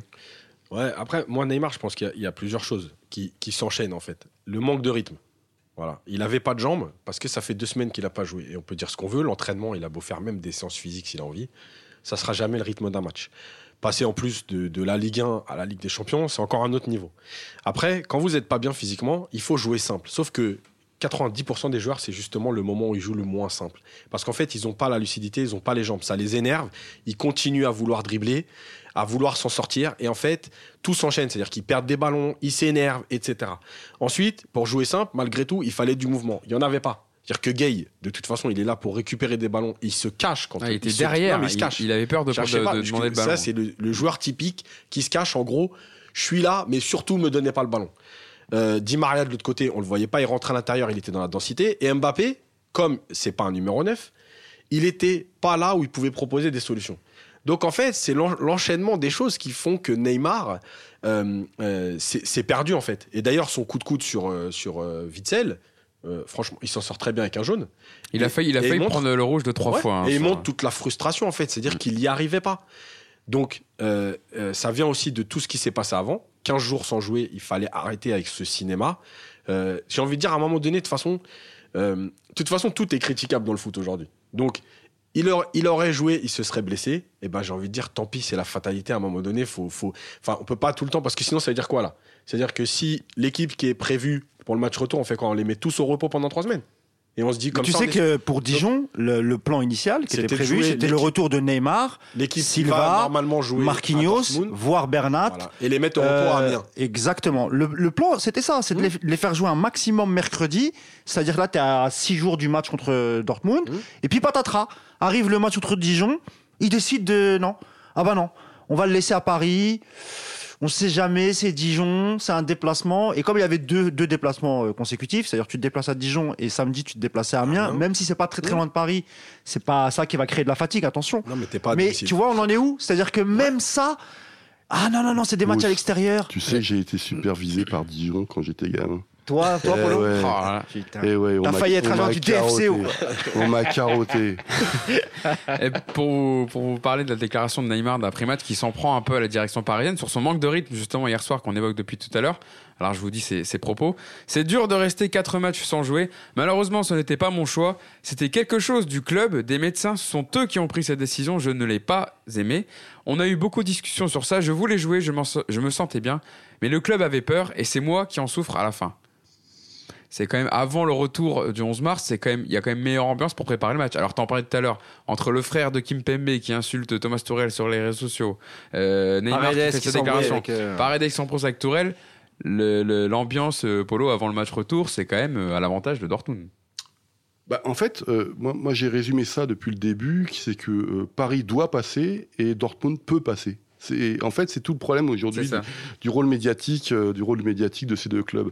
Et d'ailleurs, c'est très intéressant parce que Watzke, l'actuel euh, boss du, du, du Dortmund, l'a dit que le monde du, il a fait une déclaration, le monde du PSG, non, je sais plus, c'est leur monde est en train de s'écrouler. C'est-à-dire le monde médiatique qui fait comprendre que le PSG doit systématiquement gagner. Et donc, il dit psychologiquement, nous, tranquille, quoi, on n'est ah pas les bah, favoris. évidemment. Donc on y va. Maintenant, ce que tu dis, Oui, mais il faut, il faut la décrypter, cette, cette, il faut la déconstruire, cette phrase. Et déjà, il innocente quelque part Thomas Tuchel sur le choix. C'est pour ça que je disais que c'était plus Donc- la direction de mon avis parisien qui visait que son Donc, staff euh, médical, est-ce qu'il- oui. Encore une fois, le staff médical. Donc c'est et puis alors ça, alors par contre moi l'histoire du staff médical c'est quelque chose de très très compliqué euh, parce que moi je me rappelle de Guardiola euh, au Bayern euh, qui a fait sauter Mm. Müller-Wolfart et tout ça parce qu'au bout d'un moment il faut savoir qui a raison.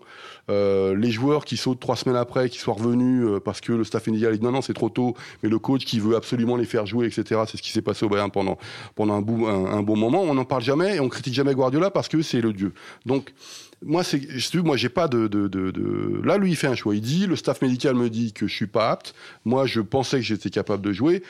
On sait jamais. Il aurait joué à Dijon, il serait sauté. Non, parce alors, que logiquement, c'est le staff médical qui va avoir le coach qui dit pour nous, il est pas apte. Et le coach, euh, il suit. Et C'est pour ça que je te dis, pour moi, je pense, je pense que le coach, il a suivi le- la, cellule, la cellule médicale. Parce que s'il pouvait le faire jouer, parce qu'encore une fois, Mm.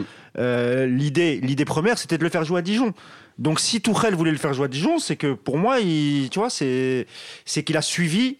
euh, pourquoi il l'a fait? Parce qu'il sait très bien que la, la, saison, même, la saison où il y a Emery, il y a la première blessure.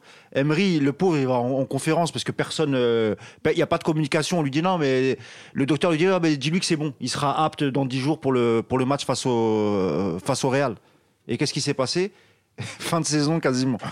Voilà, après, je pense que c'est ça aussi, c'est c'est c'est les, le traumatisme des trois derniers euh, huitièmes de finale, ou en tout cas ce qui se passe avant en termes de, de blessures et d'infirmerie. Et je pense que tout simplement, il a suivi, il a suivi le, le, la- la- les médecins du club, tout simplement. Mais pour, répondre plus directement à ta question, oui, mais c'est pas sain. Le problème, c'est que c'est systématique à Paris. Euh, ça devient pénible au bout d'un moment. C'est-à-dire, t'as juste envie de te dire, ok, sortons du fait que, le- que le Qatar a mis l'argent euh, et qu'il voulait gagner la Ligue des Champions. Il voulait la gagner en 5 ans, on en est à la 9 année, si je raconte pas n'importe quoi. C'est ça. Hein, donc il y a déjà un léger retard, hein, tu vois, c'est comme les constructions d'immeubles. Mais le, le, euh, sortons de ça et posons-nous vraiment les vraies questions. Pourquoi? Est-ce que c'est la République des joueurs définitivement installée? Est-ce que c'est euh, le fait que Thomas Tuchel n'a pas les épaules pour un club comme ça? Parce qu'en Allemagne, euh, ceux qui n'aiment pas Tuchel disent quand même qu'il est incapable de gagner un grand match. C'est pas neutre ça. hein. Donc euh, il faudrait peut-être, euh, d'ailleurs, mais ce qui est très intéressant, c'est ceux qui ne l'aiment pas qui disent ça. Ceux qui l'aiment disent mais non c'est le plus grand coach du monde c'est le mec qui euh, mais en fait Thomas Tuchel de plus en plus me fait penser à un premier de classe Euh, mais c'est bien d'être premier de classe à l'école mais quand tu passes dans le monde professionnel c'est différent et comme par hasard celui qui s'appelle Jürgen Klopp qui était peut-être pas le plus doué de sa génération lui il sait jouer avec le public lui il sait apporter quelque chose en plus lui il sait dire ah mais euh, c'est c'est bien mais Parce non qu'il est mais moins je- théoricien que, oui, que Tuchel, Il est quoi. plus primaire, plus an- euh, animal, mais au sens euh, noble du terme, évidemment. Euh, il va chercher des joueurs. Moi, je considère pas, par exemple, que Liverpool est la plus grande des équipes, etc. Mais ce qu'il en, il arrive à en retirer est extraordinaire. Il n'y a, ça pas- qui est fort. il y a pas de Non, Neymar. mais il d'ailleurs, de, de- de- de ce point de vue, la différence que- entre, entre Tuchel et Klopp, c'est que Klopp, envers les supporters de Liverpool, toujours des messages, il y a une vraie communication. Tuchel, ça fait euh, presque deux ans qu'il est là. Tu vois, il n'y a aucun lien entre les supporters et leur coach. Aucun. Alors que dans, les, dans des grands clubs comme ça, en général, regarde ce qui s'est passé hier à l'Atlético. Oui, mais ça, Simeone qui était un peu décrié ces derniers temps. Hier, ils font un match de, Ça, a, priori de dingue. ça, tu es dingue. surpris parce que tu n'as pas lu mon livre, c'est pour ça. parce que tout était écrit dedans. Quand Tout même. était Non, mais écrit. justement, c'est- pour ça que j'en parle. C'est parce que je, je, je, je sais, et même, même l'anecdote que tu m'avais racontée, en me disant si tu proposes à Tourelle deux types de soirées, une soirée avec les, les ultra parisiens et une soirée avec les capitaines du CAC 40, il n'hésitera pas, il, Ah non, ira, il ira avec les mecs du CAC 40. Donc non, c'est par rapport à ça que je dis ça. Euh, Le temps, le temps défile, on est déjà à une heure de podcast. On va passer quand même sur, euh, sur le Dortmund avant d'évoquer le, le- le match retour avec euh, cette question du 1-2, euh, quand même pour débriefer la performance XXL d'Erling Holland, qui en est, euh, voilà, j'ai sorti la stat, 10 buts lors de ses 7 premiers matchs de Ligue des Champions. C'est au moins 3 de plus que tout autre joueur après autant de matchs dans la compétition. C'est une machine. Alors hier, on a vu euh, Polo toute sa panoplie, notamment le premier but où euh, il anticipe, il a le, le flair pour sentir que le ballon va passer derrière et euh, justement ajuster euh, Navas. Et le deuxième but, une frappe exceptionnelle comme il sait faire. Alors, il a un gabarit de, Tu de sais que basketteur. Po- Polo ne désespère pas de le faire signer un jour à l'Union Berlin. hein. Ah, il bah. cherche même des. J'ai falloir ouï dire qu'il cherchait même. des investisseurs. Parce que là, va falloir revendre le club. hein, pour Il va falloir revendre le club pour se le choper. Et, euh, et le deuxième où on voit, il a peut-être un gabarit de basketteur avec ses 1m94, mais il a une vivacité, il a une, une coordination, on va dire, entre son corps et ses jambes qui fait qu'il est inarrêtable quand il sur le accélère. but, le deuxième, je suis resté sans voix. C'est-à-dire que, tu vois, d'habitude, quand, quand je prends un but, je suis dégoûté, Ouais. j'ai insulté. Là, je suis Toi resté aussi, Yacine, limite resté, euh, admiratif devant ce but. Ouais. J'expliquerai après pourquoi. Vas-y, alors vas-y, Polo, Alors, et en- ensuite. En, euh, en fait, moi, ce qui m'impressionne chez, chez ce gamin, parce qu'il a que 19 ans, ne l'oublions pas, c'est euh, on parle beaucoup de son physique. C'est vrai que moi, parfois, il me fait penser à Luca Toni lorsqu'il passe l'épaule, etc. Donc c'est le côté euh, Un peu académique, des, un peu. déménageurs, ouais. etc. Mais en fait, il est beaucoup plus fin qu'on veut bien le dire parce que je me rappelle de son premier but, ou son, son triplé lorsqu'il était euh, là joué en Bundesliga. Et en fait, le troisième but, il prend complètement le gardien à contre-pied. C'est-à-dire qu'il sait exactement à quel moment il y a l'appui du gardien. Et, ça, quand, ouais. ouais, et quand, quand tu es à 19 ans, euh, que tu vois ça, je trouve que c'est un signe. L'autre chose qui me semble très très impressionnante, c'est ce que j'entends d'Autriche et ce que j'entends d'Allemagne. Euh, on m'a expliqué, alors il faut faire attention qu'il explose pas en vol aussi. hein. En gros, son modèle c'est Ronaldo, pour simplifier le mec qui bosse tout le temps. C'est un de travail, apparemment, pour m'être Ouais, renseigné un peu. c'est- Il est C'est focus c'est- sur le foot. fou et je vais te donner des exemples qui sont euh, impressionnants. Il- euh, Dortmund parfois fait des déplacements et les- le car revient assez tard, donc vers 1h, 2h du mat. Tous les anciens euh, rentrent chez eux et lui, non, qu'est-ce qu'il fait? Il continue son décrassage euh, au Borussia, sur le stade d'entraînement Ah oui, Borussia un Dortmund. de Ronaldo. Et euh, le mec, tu vois, il va dans, la, il va dans, les, dans, dans les énormes poubelles, là, tu sais, où tu mets de l'eau glacée, il- à 2h du matin. Et Burki, à tel, à tel point que Burki lui dit, mais tu fais quoi pendant tes jours fériés quoi? C'est et En fait. Alors, il faut faire attention, j'en ai parlé avec Jérémy Clément, ça aussi, il dit, il faut faire attention que le gamin, il n'explose pas en vol quand même, hein, parce que c'est... Mais ce qui est très positif, c'est qu'il est super à l'écoute. En plus, Lucien Favre, c'est un spécialiste pour former Oui, les ça. jeunes. Pour les jeunes, il est quand même assez à l'aise pour savoir en les. Allemagne, les- etc., en, en France, à Nice. Mm. Donc, euh, le mec, il est super réceptif. Il a un entourage autour de lui qui est super intelligent. On oublie son son, papa père, qui son est- père ouais. et le mec, il voit tout avant les autres. Donc, évidemment, on peut dire que c'est un Polo, le problème, je sais pas si tu es d'accord avec moi, mais est-ce que, est-ce que un joueur comme ça de 19 ans avec un talent pareil, les- tu sais très bien que tous les gros clubs vont se positionner. Quel, c'est on qui son- que- quel est son agent? Comment il va se comporter quand il va voir les premières offres? Est-ce qu'il va pas Mais lui monter la tête déjà, mais, etc. mais on le sait déjà. De toute façon, il est au Borussia Dortmund. C'est ça le Non, problème, tu vois. on, on sait très bien pourquoi il est allé au Borussia Dortmund, parce que déjà, le, le football allemand aujourd'hui, on sait très bien qu'il forme bien les jeunes. Tu sais que tu joueras. Il n'est pas allé à Leipzig, alors que quand même, moi, je serais le grand patron de C'est le Leipzig. club intermédiaire avec Salzbourg. Enfin, Euh, c'est je le dis, propriétaire. euh, Hollande, ça serait bien d'aller C'est vraiment le profil pour Leipzig. Bah, mais, c'est en fait, euh, le, le Borussia Dortmund est le seul club qui a accepté la clause de départ. C'est ça qui est important. Et il savait qu'il allait jouer titulaire systématiquement, ce qui n'aurait pas été forcément le cas à Leipzig. c'est quoi la clause, Polo? Euh, D'après ce que j'ai compris, c'est 60 millions. Oui, parce qu'en plus, C'est que dalle. hein. on a dit que le transfert a coûté plus cher que prévu avec les indemnités. Ça, pour- j'ai. Enfin, je je- sais. écoute, moi, je veux pas rentrer dans ces choses-là parce que. euh, euh, pas mal d'infos, mais je sais Ouais, pas. je sais pas si c'est des infos ou si c'est des. Ah, les euh, fameuses commissions. Voilà, c'est ça. Pour moi- son moi, je- agent, pour, moi, euh, le père, Il y a des médias, il y a des médias allemands, On va pas faire des 15 ans médias là-dessus, allemands mais- qui, expliquent les salaires d'Emre Can et tu te rends compte que finalement le salaire d'Emre Can c'est trois fois moins que. Donc non, moi je rentre pas dans ces choses-là. Il y a des ordres.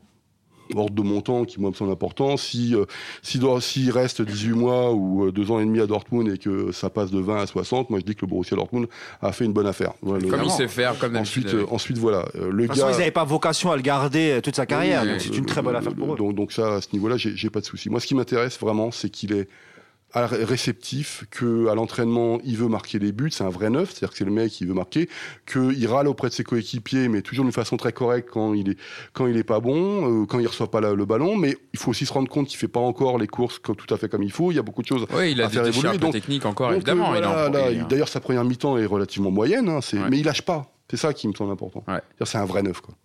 Yacine, sur le match de, de Hollande hier. Euh, bah, en fait, moi, ça correspond à ce qu'on a vu euh, depuis, depuis quelques mois. C'est-à-dire que dans ses déplacements, c'est intelligent.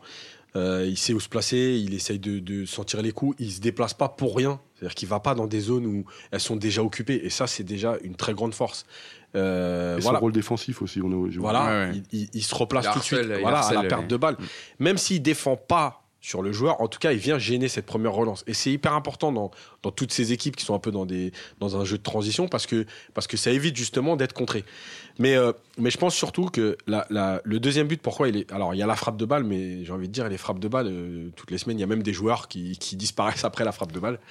Euh, mais en fait, c'est l'analyse de la situation. Parce que dans son déplacement, il sait où il est. Dans sa prise de balle, il sait où il est et il sait ce qu'il va faire.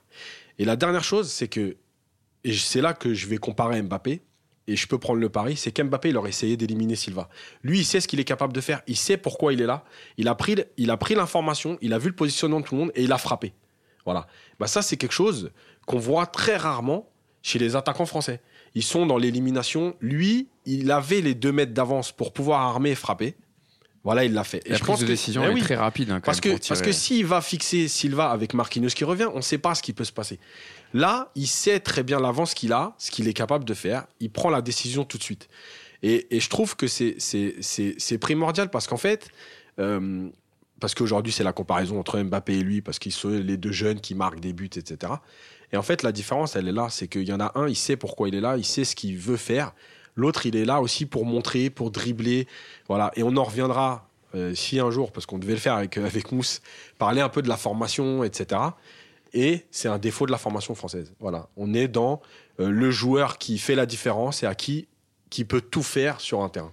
Et aujourd'hui, Mbappé, on a exactement le côté négatif de cette formation. Pour euh, donner une stat, euh, un, complément sur, Erling Haaland, avec Salzbourg et Dortmund cumulés, en, 30, en 29 matchs, il est quand même déjà à 39 buts, donc je le disais, dont 10 en 7 matchs avec des champions. C'est le meilleur buteur d'Europe quand même, hein, juste pour vous donner un peu euh, le phénomène qui est euh, Erling Haaland. Euh, on va passer justement à, à- à cette fin de podcast avec le, le débrief, le débat du 1-2, euh, pour comment entamer évidemment la, la- la phase retour, avec notamment cette question, Paris peut-il se qualifier sans Marco Verratti au milieu? Pourquoi sans Marco Verratti? Parce qu'il a pris un carton jaune pour contestation à la 89e minute en venant un peu euh, brailler auprès de l'arbitre. Euh, on peut se poser la question si c'est une faute professionnelle ou non de la part de Marco Verratti qui fait ça à peu près tous les ans euh, à ce niveau-là de Ligue des Champions.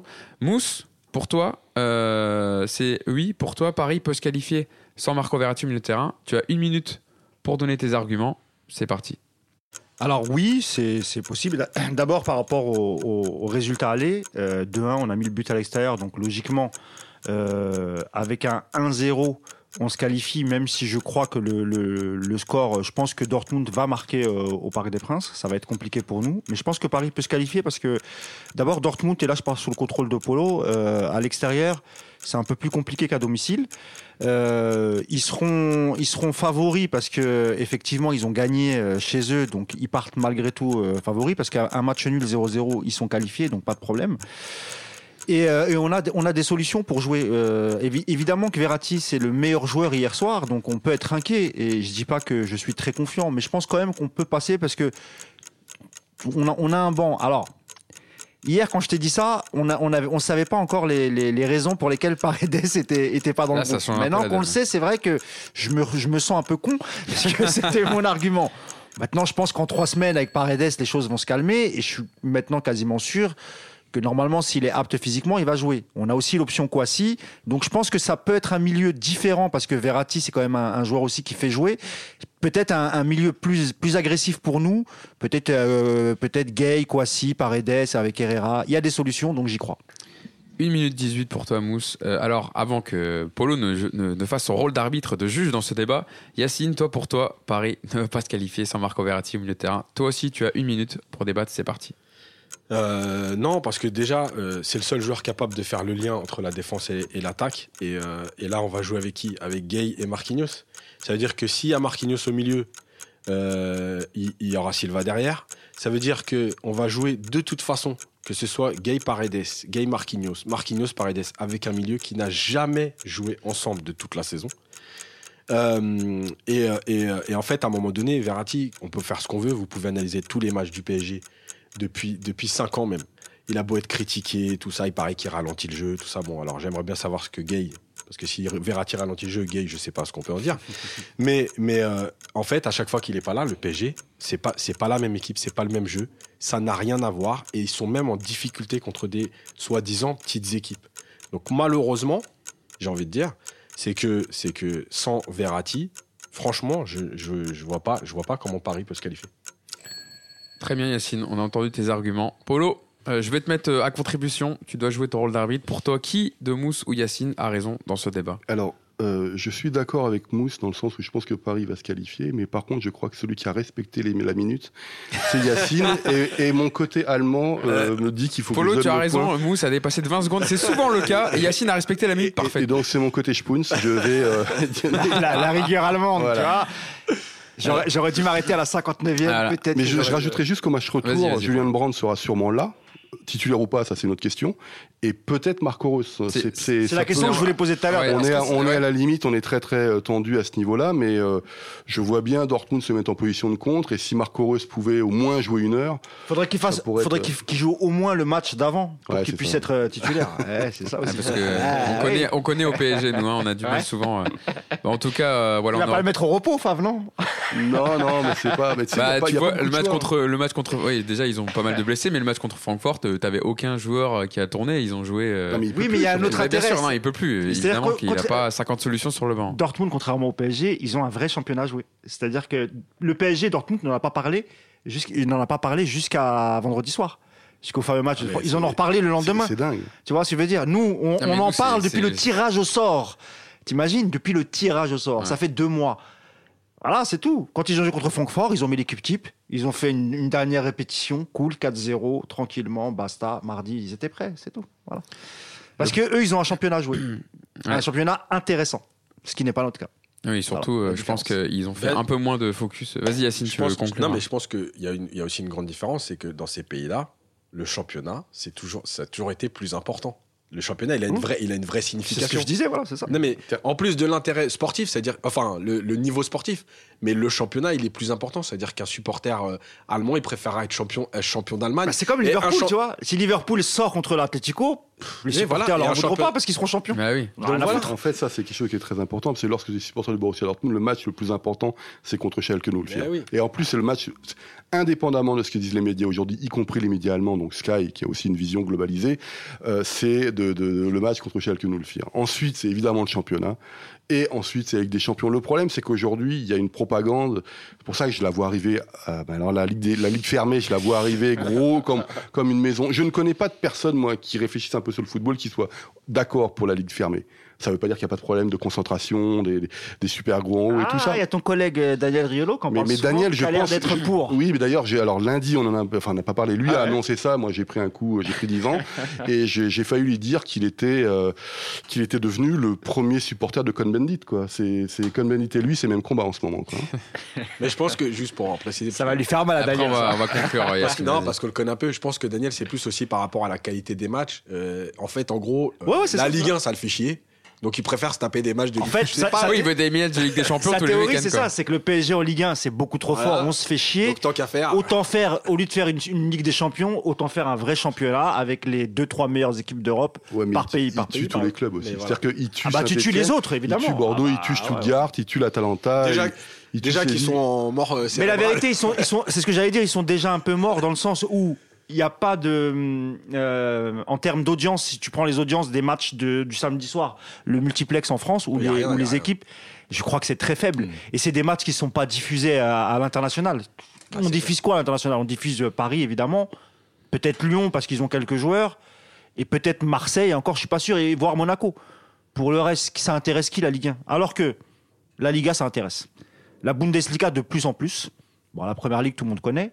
Et l'Italie, même s'il y a eu un creux, ils, sont, ils ont toujours été là parce que historiquement, ça reste le calcio et ça reste un grand championnat. En France, c'est pas notre cas. Donc la ligue fermée, effectivement, c'est un moyen pour Lyon et le PSG, voire Monaco. Je dis pas Marseille parce que c'est pas pour mon côté anti-marseillais. c'est que financièrement, ils ont, ils ont pas les moyens de, de rentrer dans une ligue fermée.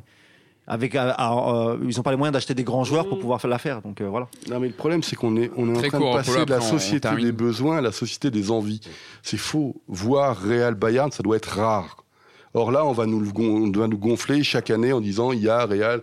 C'est pas bon. Bah, déjà, la comme- phase de poule, elle est quand Mais même oui, parfois mais très oui, ennuyeuse. Mais oui, mais c'est, quand tu vois Real Bayern chaque année, non, c'est pas ça le truc. Ouais, mais ça- là, comme ça, là, ce sera un championnat. Donc c'est. Je sais justement, pas, je vois ce que tu veux dire.